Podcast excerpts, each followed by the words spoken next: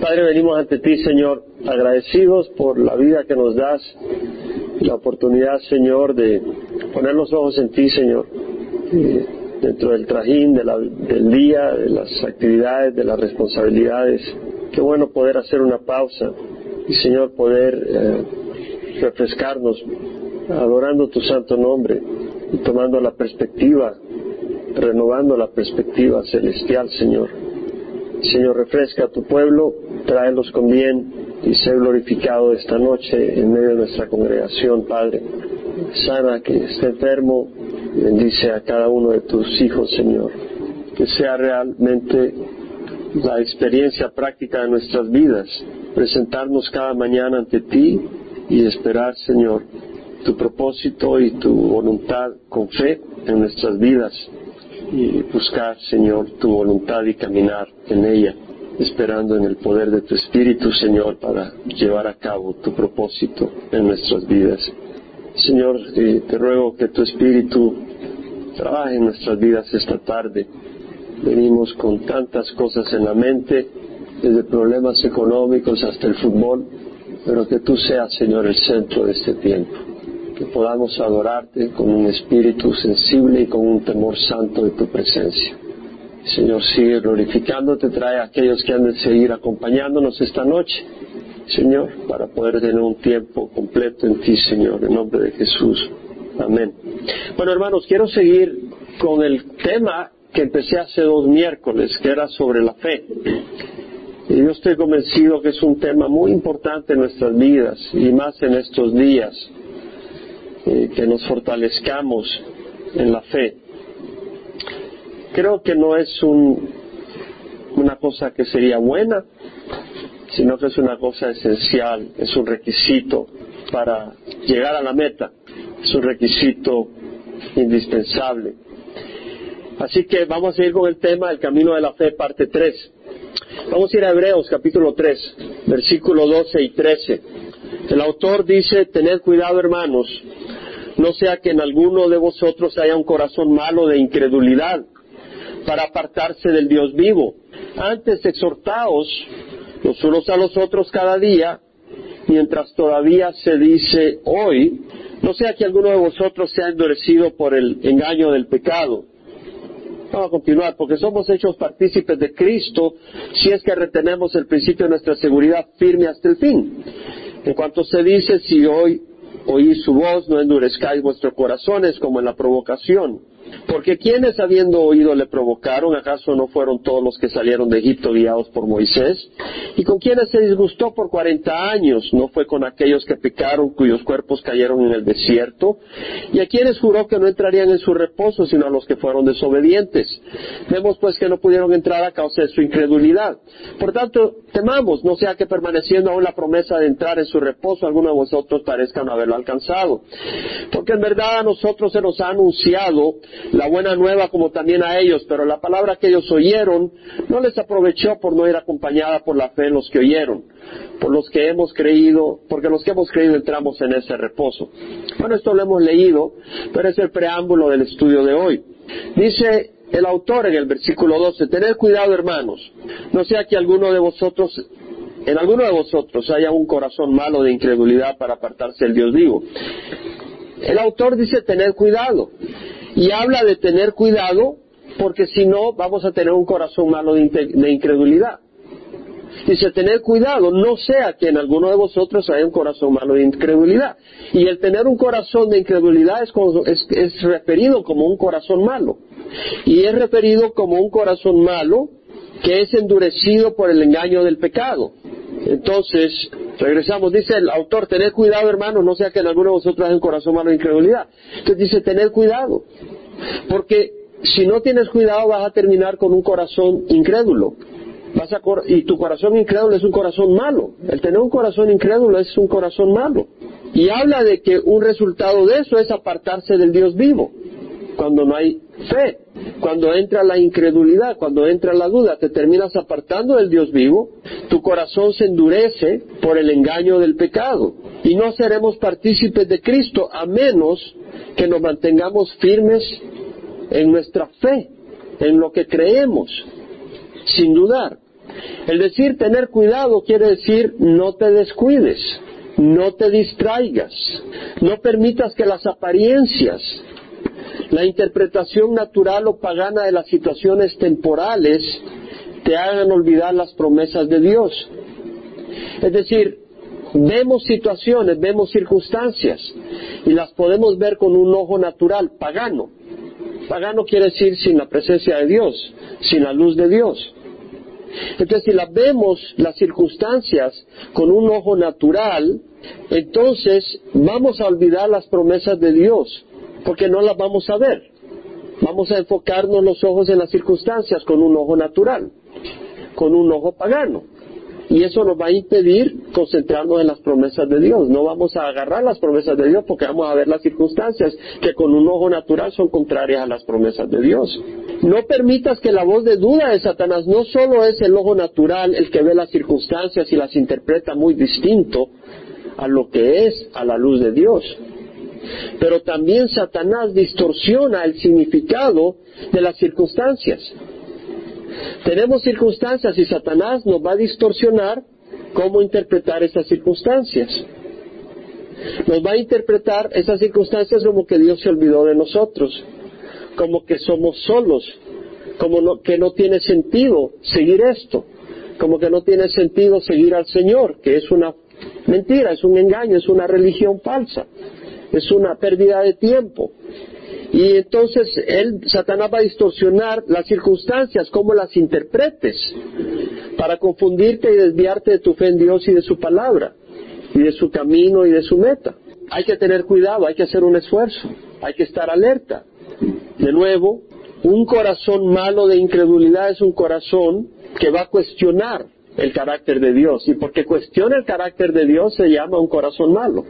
Cuestiona el carácter de Dios cuestiona la fidelidad de Dios, cuestiona el amor de Dios, cuestiona su bondad. Lo está acusando de incapaz o engañoso o falso. Si tú tienes las promesas y yo tenemos las promesas de Dios, cuando las circunstancias nos impiden abrazar las promesas de Dios, quiere decir que estamos cuestionando el carácter de Dios, porque Dios ha prometido que todo trabaja para el bien de los que aman al Señor. Y Dios ha prometido usar las circunstancias para moldearnos y hacernos a la imagen de Jesús. Pero si nosotros dudamos, estamos cuestionando el carácter de Dios. Estamos cuestionando la fidelidad de Dios. Si nosotros dudamos, estamos cuestionando el amor de Dios. Estamos cuestionando su bondad. O lo estamos declarando incapaz o que no se interesa en nosotros. Y eso es sumamente ofensivo a Dios que un hijo piense que su padre no le ama, que no se interesa por él, cuando ese padre ha dado a su único hijo por nosotros, es una bofetada en la cara, es un desprecio. El dudar de Dios causa que nos alejemos de Dios. Cuando, cuando empezamos a dudar de las circunstancias, de Dios en las circunstancias, nos empezamos a alejar a Dios, de Dios. ¿Te ha ocurrido a veces que te sientes como que Dios está lejano de ti? ¿No has sentido a veces como que Dios está lejano de ti? ¿Sabes por qué? Cuando sentimos eso, es porque estamos dudando de sus promesas. Cuando sentimos eso es porque malinterpretamos nuestras circunstancias y asumimos que esas circunstancias, con la apariencia que tienen, es que Dios no está con nosotros. Cuando consideramos esas circunstancias con el ojo natural, y no con el espíritu, ¿verdad?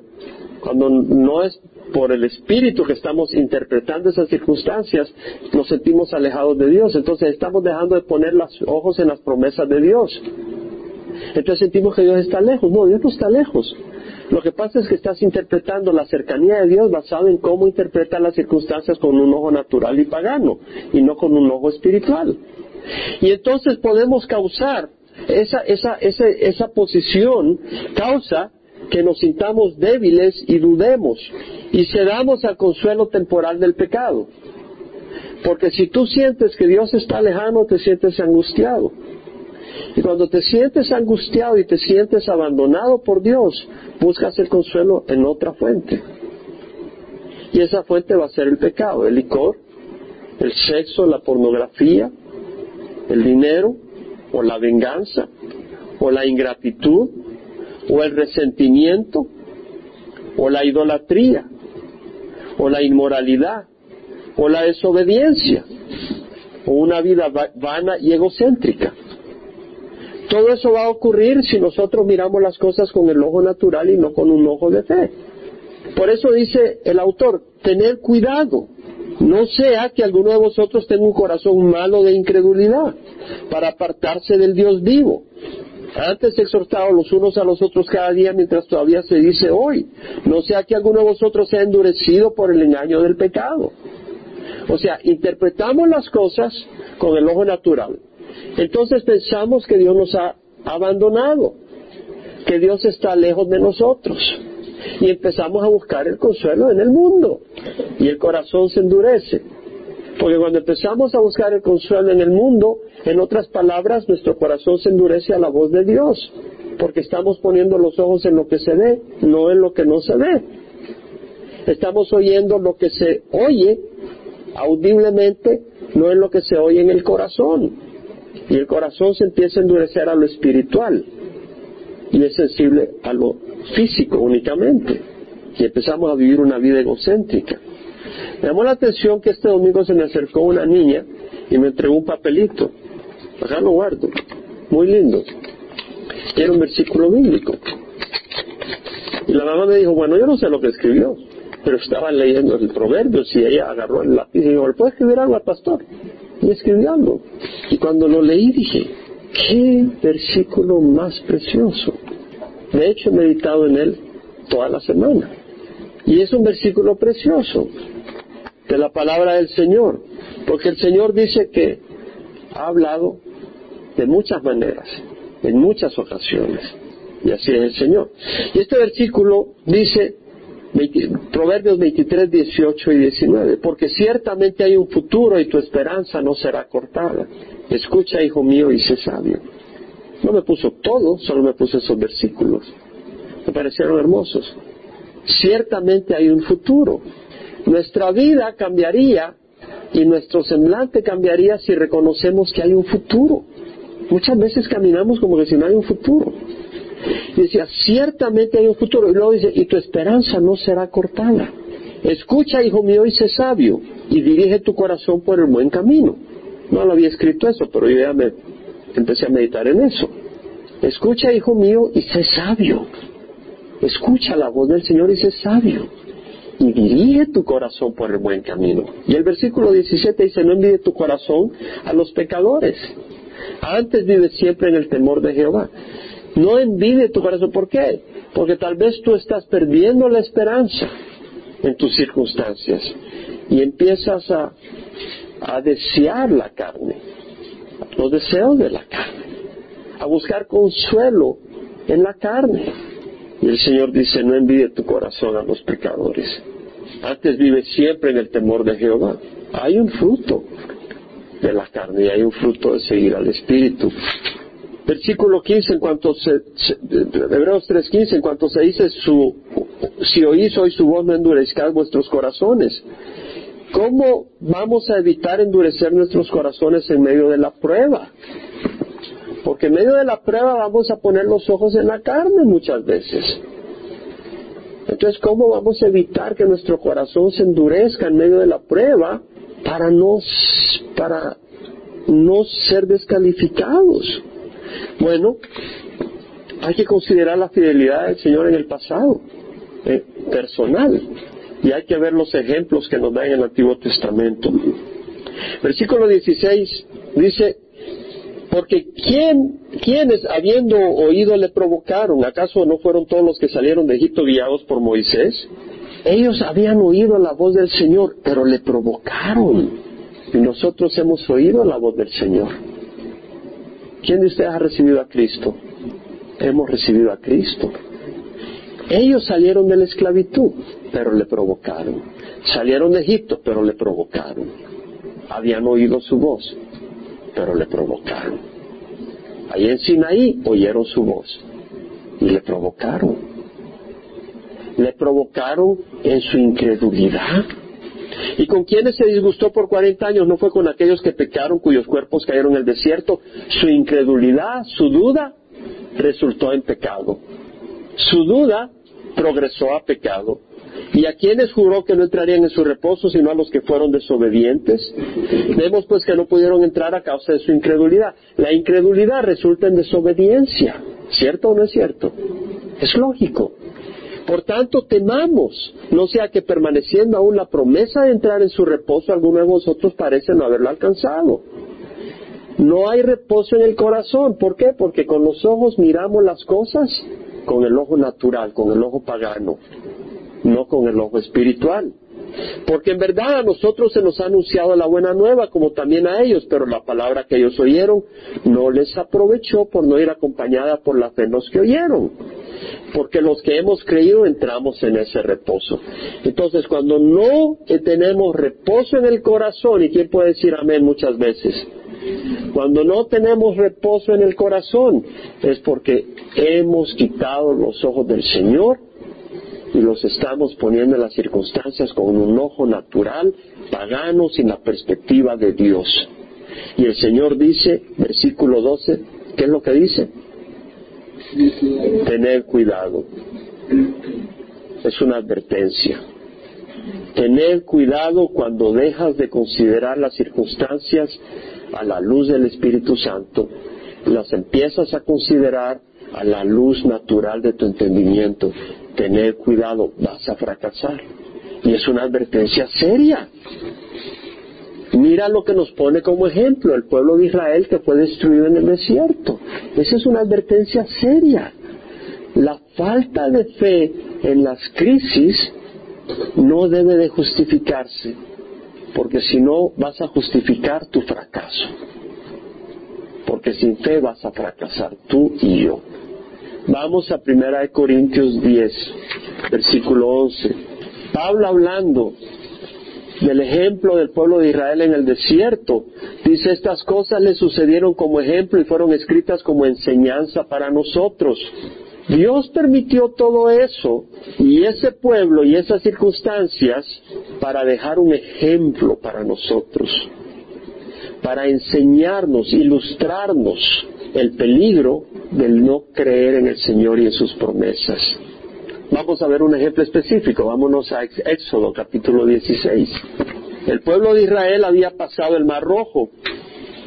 Por supuesto, que cuando llegaron al Mar Rojo, estudiamos la semana pasada, los egipcios los persiguieron con todos los caballos y carros de Faraón, su caballería y su ejército, y los alcanzaron acampados junto al mar, junto a Pijajirot, frente a Baal Zephon. Y al acercarse Faraón, los hijos de Israel alzaron los ojos y aquí los egipcios marchaban tras ellos. Entonces los hijos de Israel tuvieron mucho miedo y clamaron al Señor. Y dijeron a Moisés, ¿acaso no había sepulcros en Egipto para que nos sacaras a morir en el desierto? ¿Por qué nos has tratado de esta manera sacándonos de Egipto? Vemos que acusaron a Moisés de que los había sacado para hacerlos morir en el desierto. Eso lo estudiamos la semana pasada, eso fue cuando pasaban el Mar Rojo. Empezaron a, a murmurar contra Moisés y luego cuando llegaron, en el tercer día anduvieron tres días en el desierto y no encontraron agua, llegaron al lugar que le terminaron llamando Mara, porque el agua ahí era amarga y murmuraron contra Moisés y Moisés tiró un árbol. El Señor le mostró a Moisés un árbol y él lo echó en las aguas y las aguas se volvieron dulces. Pero vemos que murmuraron contra Moisés. Y ahora vamos a ver, entonces, ¿por qué murmuraron? Porque no tuvieron fe. Es decir, estuvieron en la crisis, Dios les había prometido llevarlos a la tierra prometida, a una tierra que emana de leche y miel. Dios había prometido eso. Llegaron a una crisis seria tener al ejército del faraón detrás y el mar rojo por delante es una crisis seria. Llegar después de tres días a un lugar sin agua y llegaron a un lugar donde el agua es amarga y no se puede tomar es una crisis seria. Dios no necesitó permitir esas crisis, pero en esas crisis revela el corazón de la gente que Dios sacó de Egipto. Gente con un corazón como el nuestro, que llegaron a esas crisis y en vez de decir, Señor, ayúdanos, Tú has prometido, sabemos que tú nos vas a ayudar, Señor, muestra tu gloria. No, se empezaron a asustar, se empezaron a deprimir, empezaron a murmurar. Y ahora vemos donde llega, el versículo 27 del capítulo 15, y se llegaron a Elim donde había doce fuentes de agua y setenta palmeras, y acaparon ahí junto a las aguas. Llegaron a un lugar bonito. De Mara llegaron a otro lugar, Elim, habían doce fuentes de agua, setenta palmeras, habían dátiles, había agua, muy lindo. Pero el capítulo 16 dice, partieron de Elim y toda la congregación de los hijos de Israel llegó al desierto de Sin. ¿Por qué partieron de Elim? Era un lugar bonito. Habían doce fuentes de agua, habían setenta palmeras de dátiles, porque Elim no era su destino. El destino era la tierra prometida. Y muchas veces nosotros nos queremos quedar en Elim. Y el Señor dice, sigue adelante. Elim no es tu, tu destino. Y nosotros tenemos que tener el oído sensible al Señor. A veces yo he experimentado, estaba en Georgia, tenía un buen trabajo, pero sabía que Georgia no era mi destino. Fuimos a Carolina del Sur, Centroamérica, regresamos a Atlanta. Allí trabajo en California, pero sabía que mi lugar de trabajo no era mi destino. Y es un trabajo muy exitoso, pero ese no era mi destino. Y algunos de ustedes han venido a Orange County y están disfrutando el LIN, pero el LIN no es su destino. Y por su incredulidad se van a quedar en el LIN. Y tal vez Dios los quiere en otro lugar. Yo no voy a decir a quién es qué, porque yo lo único que puedo saber es dónde Dios me quiere a mí. Yo lo que necesito buscar es la voluntad de Dios en mi vida. ¿Me explico? Y servirles a ustedes en lo que Dios me llama a hacer, que es enseñar la palabra de Dios pero no decir a dónde tiene que estar cada uno de ustedes. Pero yo les voy a retar cuando Dios me pone retarlos a ustedes. Yo no quiero que nadie se vaya a esta congregación. De hecho, quiero que venga más gente para conocer del Señor y, convivir. A mí me encanta que seamos una congregación, me acostumbra a la gente, al cariño, al, trabajo juntos, pero no voy a traicionar el llamado del Señor, de llamarles a que ustedes busquen la voluntad del Señor. Y si el Señor les dice, aquí no es donde ustedes deben de quedarse, y los lleva a otro lugar, ustedes deben de ir a otro lugar. Hermano, nos está sacando, no, no los estoy sacando. ¿Entienden a qué me estoy refiriendo? Tenemos que buscar la voz del Señor. Alguien dijo, lo bueno es enemigo de lo mejor, ¿verdad? Es como quien dice, oye, ¿quieres este carro? Es bueno, pero tengo este que es mejor te lo enseño, no, no, no, este está fabuloso, fabuloso, no quiero ver, y, no sabes lo que te vas a perder, ¿verdad? Y tal vez el Señor tiene algo bueno y es lo mejor para ti ahora, pero hay algo mejor mañana. Entonces tenemos que obedecer al Señor porque Él nos lleva a su tierra prometida. Alguien dijo, lo bueno es enemigo de lo mejor, pero Dios dijo, la rebelión es como pecado de adivinación y la desobediencia como iniquidad de idolatría. Hay que obedecer al Señor. Después de un mes en el desierto, no más comida capítulo 16, versículo 1, partieron de Elim y toda la congregación de los hijos de Israel llegó al desierto de Sin, que está entre Elim y Sinaí, el día 15 del segundo mes después de su salida de la tierra de Egipto. Salieron el primer mes, llegaron el segundo mes, un mes, y toda la congregación de los hijos de Israel murmuró contra Moisés y contra Aarón en el desierto. Y los hijos de Israel les decían, Ojalá hubiéramos muerto a manos del Señor en la tierra de Egipto cuando nos sentábamos junto a las ollas de carne, cuando comíamos pan hasta saciarnos, pues no habéis, pues nos habéis traído este desierto para matar de hambre a toda esta multitud. Volvieron a atacar a Moisés. Dios permitió carencia una vez más para revelar el corazón de ellos.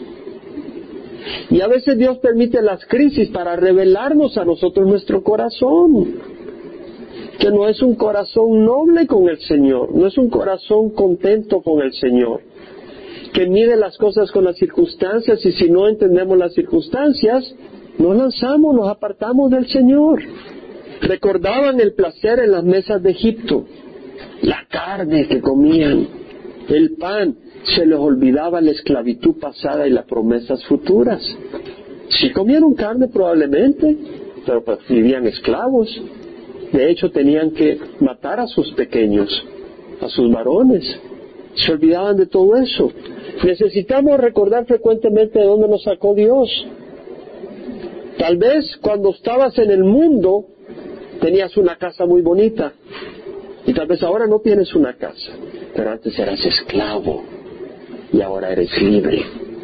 Entonces recordemos, porque muchas veces miramos a donde estábamos en Egipto y algún placer que teníamos y empezamos a extrañarlo y te olvidas de la esclavitud y de la angustia de un corazón sin propósito y sin la paz del Señor.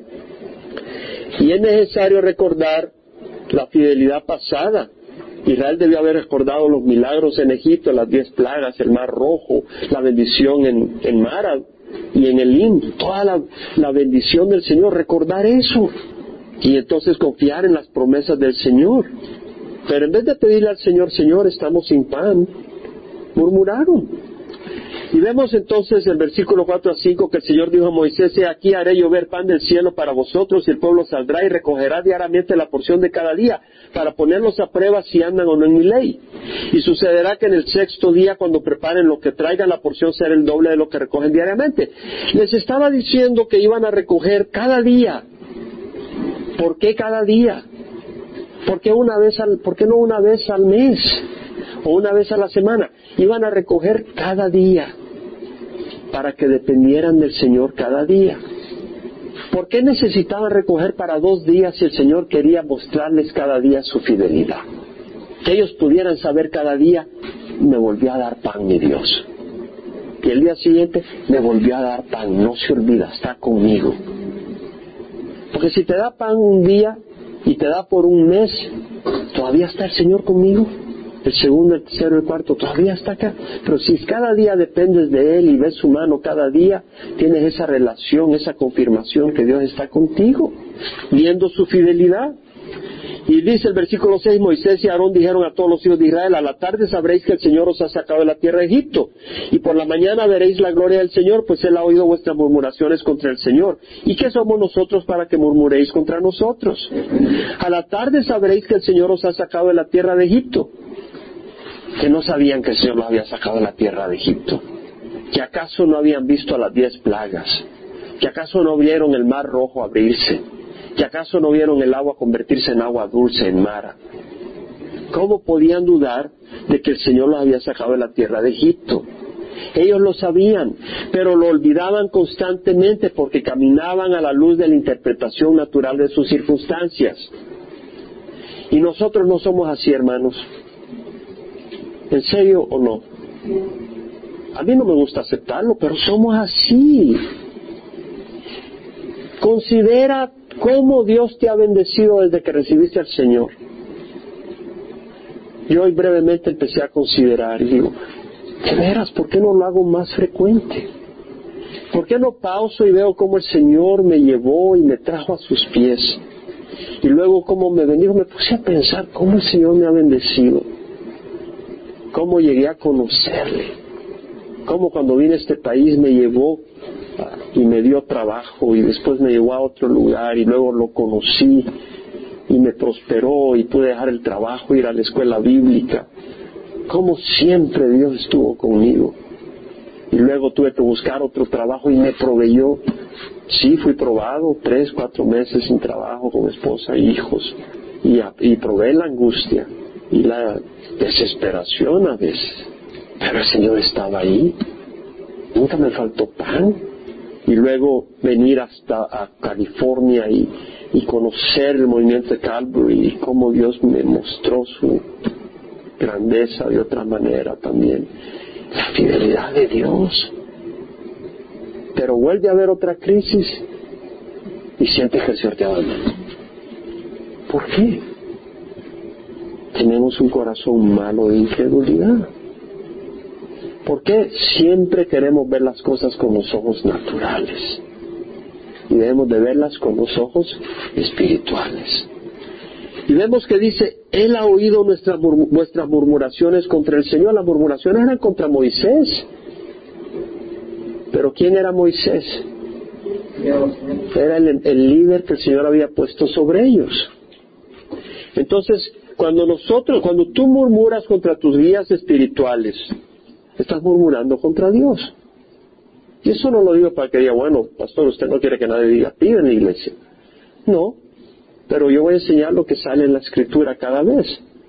Y si el Señor pone guías espirituales, ten cuidado de murmurar de tus guías espirituales. Y, los pastores no son los, los únicos guías espirituales. No son los papás guías espirituales de sus hijos. No son los esposos guías espirituales de sus esposas. ¿O no oigo un amén? No oigo un amén.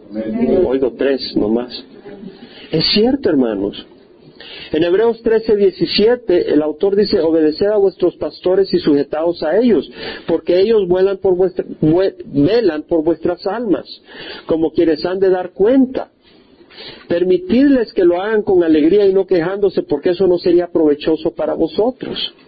Ahora, si tú estás en una iglesia, y espero que no sea esta, pero si está, eh, que, que muestre este comportamiento, pero si estás en una iglesia donde el pastor no es digno de ser pastor de la iglesia donde tú estés, vete a otra iglesia. Pero sujétate al pastor de la iglesia donde tú eres parte. Y a veces escucho personas que están en una iglesia y no, no están bien con el pastor. Están en rebeldía y en guerra con el pastor. Yo no, métete a otra iglesia. Pero no estés en esa iglesia en guerra con el pastor. Ahora, en 1 Corintios 11.3 que dice la palabra del Señor, que la cabeza de todo hombre es Cristo y la cabeza de la mujer es el hombre, la cabeza de Cristo es Dios. Entonces, Dios estableció una cabeza en el hogar y esa cabeza es el hombre. Ahora, tú tienes que tener fe para someterte a la cabeza de tu hogar. Está hablando a la cabeza, en un hogar donde hay un esposo, ¿verdad? Si no hay un esposo, la cabeza de ese hogar es Cristo sobre la mujer que está a cargo de ese hogar. Pero si es un hogar, la cabeza de esa mujer es el hombre. No quiere decir de que el hombre está autorizado a maltratar a su mujer, pero quiere decir que hay una cabeza espiritual. Y no quiere decir de que la mujer va a seguir al hombre solo cuando esté de acuerdo con él. Porque eso no es someterse al esposo, eso es simplemente seguir al esposo cuando él está de acuerdo a tu manera de pensar. Cuando él se somete a tu manera de pensar, mujer. Eso no es seguir a tu esposo. Ahora, eso no lo digo yo, lo dice la palabra del Señor. En Efesios 5:22 dice, las mujeres estén sometidas a sus propios maridos como al Señor hay que confiar. Porque el marido es cabeza de la mujer. Así como Cristo es cabeza de la iglesia, siendo el mismo el salvador del cuerpo. Entonces, el marido es cabeza de la mujer. Ahora, eso no le da autoridad al marido para ser un irresponsable. Tomar decisiones irresponsables. Andar de arriba para abajo sin sentar juicio. Eso no le da autoridad al marido para ser un descuidado. Al revés, eso es un compromiso para que el marido esté de rodillas buscando la guía del Señor por la responsabilidad, la responsabilidad que tiene en sus manos. Y hay situaciones en mi vida personal donde he tenido que tomar decisiones que no son lógicas, pero son espirituales. Dejar mi trabajo en Westinghouse para irme a la escuela bíblica no era una respuesta lógica, no era una decisión lógica, pero sí era una decisión espiritual. Tuve que hacerla por fe, Dejar mi trabajo en Baxter no fue una respuesta lógica, pero fue una respuesta espiritual. Pues tenía los ojos puestos en la recompensa. Tenía los ojos puestos en la promesa de Dios. Ahora yo no te estoy diciendo que tú tomes una decisión a la ligera, porque yo no las tomé a la ligera. Fue a través de mucha oración y búsqueda del Señor para tomar una decisión como esas. Pero cuando tú tomas decisiones, no te libra de la responsabilidad de cuidar por tu familia, de cuidar de tu esposa y de tus hijos. Si tú dices, bueno, el Señor me dio el ministerio y, abandonas a tu esposa y a tus hijos, haces muy mal. Otra cosa es si se van de ti. Pero tú tienes que seguir al Señor y hacer la voluntad del Señor. Y tienes que proveer para tu familia y cuidar de ellos. Porque así como la iglesia está sujeta a Cristo, también las mujeres deben estar a sus maridos en todo. Maridos, amad a vuestras mujeres, así como Cristo amó a la iglesia y se dio a sí mismo por ella. Qué triste el ejemplo que se da en Centroamérica y Sudamérica, donde hay un machismo tan reprochable, donde muchas veces el hombre trata a la mujer como que es un objeto, como un objeto sexual, o como un esclavo, para santificarla habiéndola purificado por el lavamiento del agua con la palabra, a fin de presentársela a sí mismo una iglesia en toda su gloria, sin que tenga mancha ni arruga ni cosas semejantes, sino que fuera santa e inmaculada. Así también deben amar los maridos a sus mujeres como a sus propios cuerpos.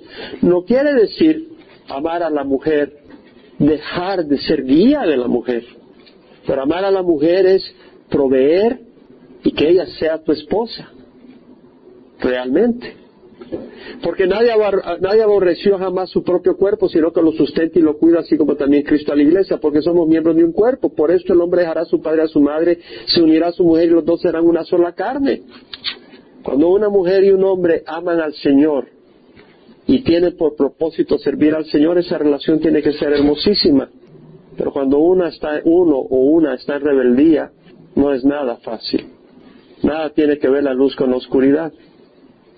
En todo caso, cada uno de vosotros ame también a su mujer como a sí mismo y que la mujer respete a su marido. Hijos, obedeced a vuestros padres en el Señor porque esto es justo. Los hijos deben de estar sometidos a sus padres. Y cuando una mamá o un papá viola esa relación de obediencia que deben de tener los hijos hacia su papá y hacia su mamá, se está oponiendo a lo establecido por Dios.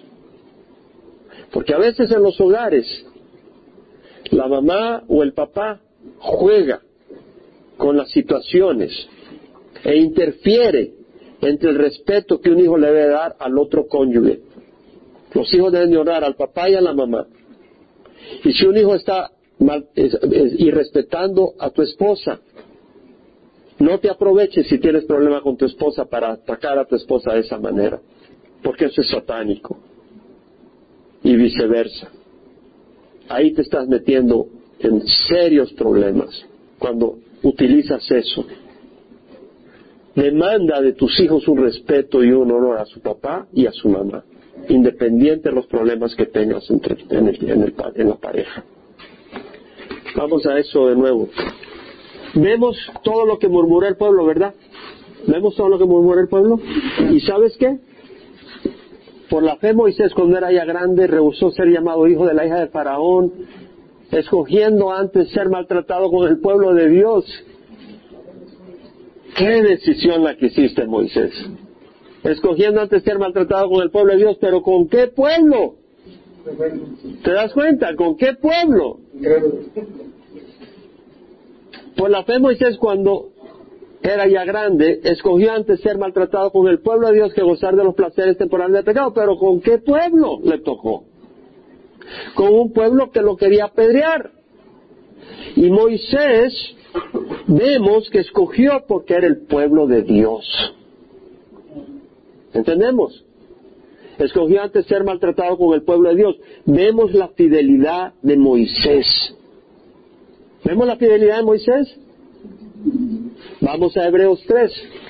Por tanto, hermanos santos, participantes del llamamiento celestial, considerad a Jesús el apóstol y sumo sacerdote de nuestra fe, el cual fue fiel al que lo designó como también lo fue Moisés en toda la casa de Dios. Consideremos al Señor.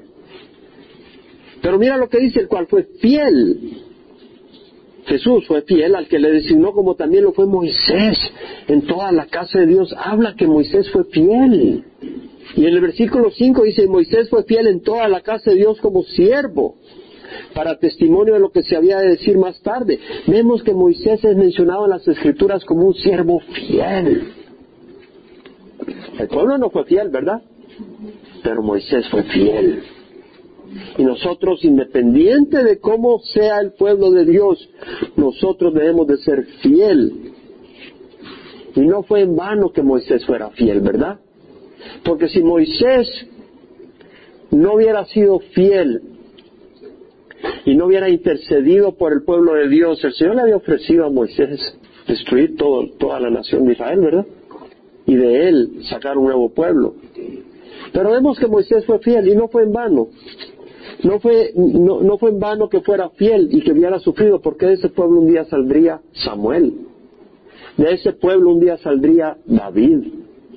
De ese pueblo un día saldría David, eh, Daniel, Elías, María, la madre de Jesús. Una mujer sencilla, delicada, De ese pueblo saldría un día el Mesías.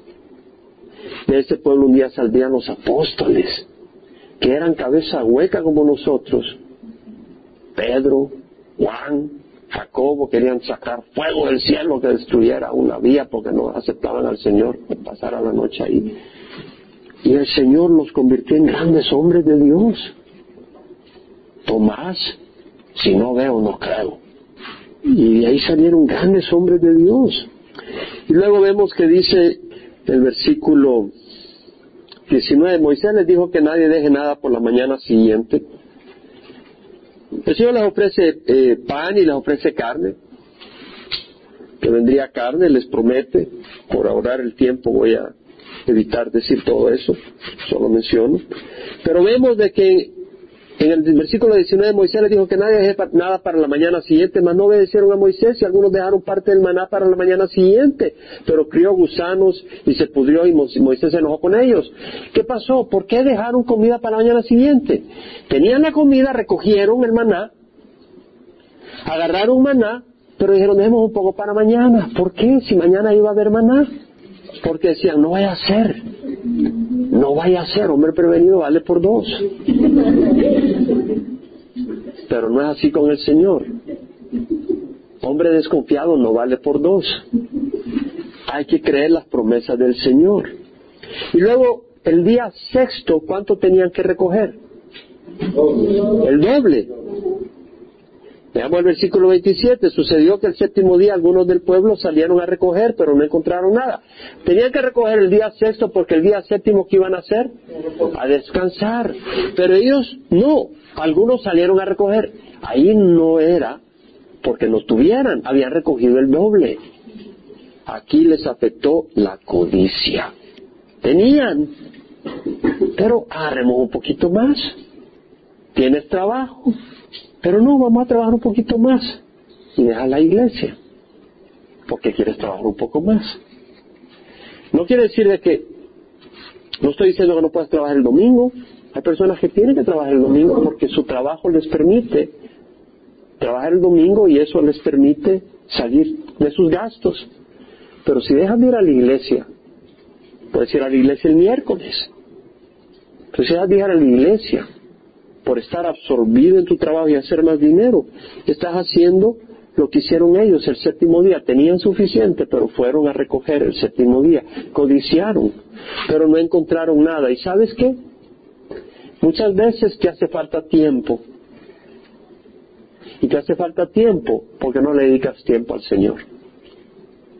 Yo recuerdo en mi trabajo, algunos se quedaban muchas horas y yo confiaba en el Señor, de veras que Dios me dio mucha confianza en Él en eso. Tenía proyectos que eran retadores, siempre había que inventar algo porque si no no sacabas las cosas, de hecho, había que inventar cosas nuevas, si no no salían las cosas. Y recuerdo que yo tenía paz, pero era sobrenatural. Entraba a trabajar, trabajaba hasta de ocho a cinco y media, seis lo más tardar, ya. Y sabía que Dios me iba dar la respuesta. Y a veces me ponían unas fechas imposibles. Habían despedido gente con títulos de PhD porque fracasaban y me daban a mí fechas imposibles y yo confiaba en el Señor. Pero no era una confianza mía, era de Dios. Dios me había dado esa confianza, es un regalo de Dios. Y Dios me prosperaba, me abundaba el tiempo. Pero habían otros que pasaban horas y horas y no les abundaba el tiempo y fracasaban.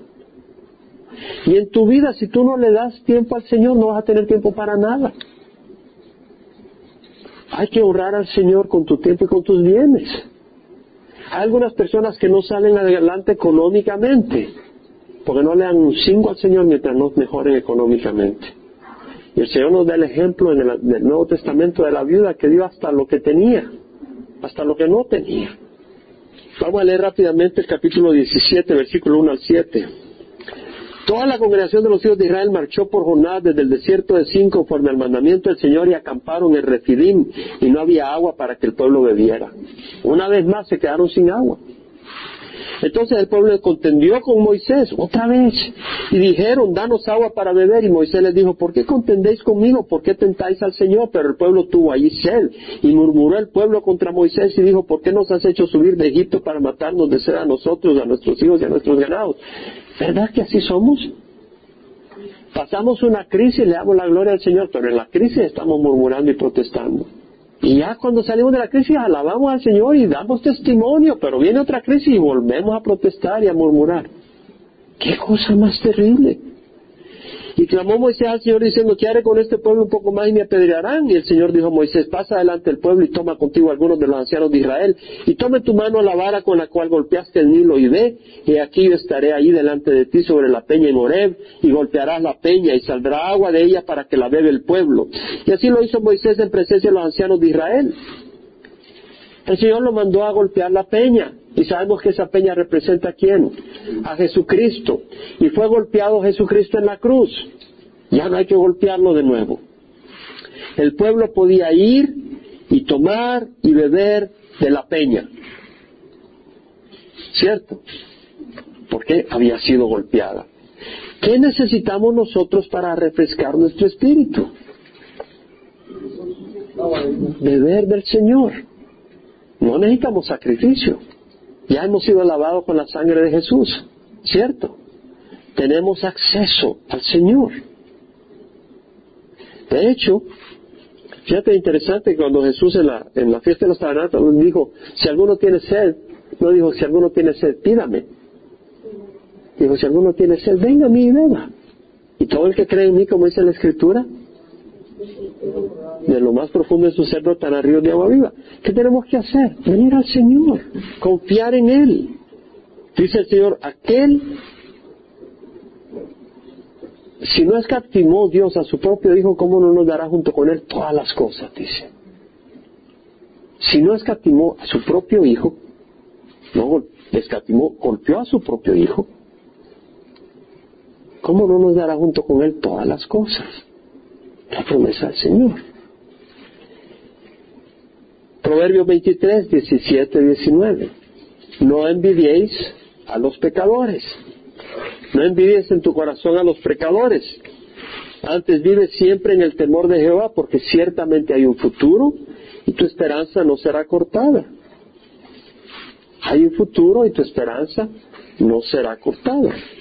La palabra dice, yo sé los planes que tengo para ti, planes de bienestar y no de calamidad, para daros un futuro y una esperanza. Me buscaréis y vendréis a rogarme y yo os escucharé. Me buscaréis y me encontraréis cuando me busquéis de todo corazón. Vamos a cerrar los ojos. Yo creo que necesitamos seguir en esta serie de la fe, hermanos. Porque estoy convencido que somos bien débiles de fe. Yo soy bien débil de la fe. Y sé que eso es terrible. Eso no honra al Señor. Y debemos de ponernos las pilas. El Señor merece que le creamos sus promesas.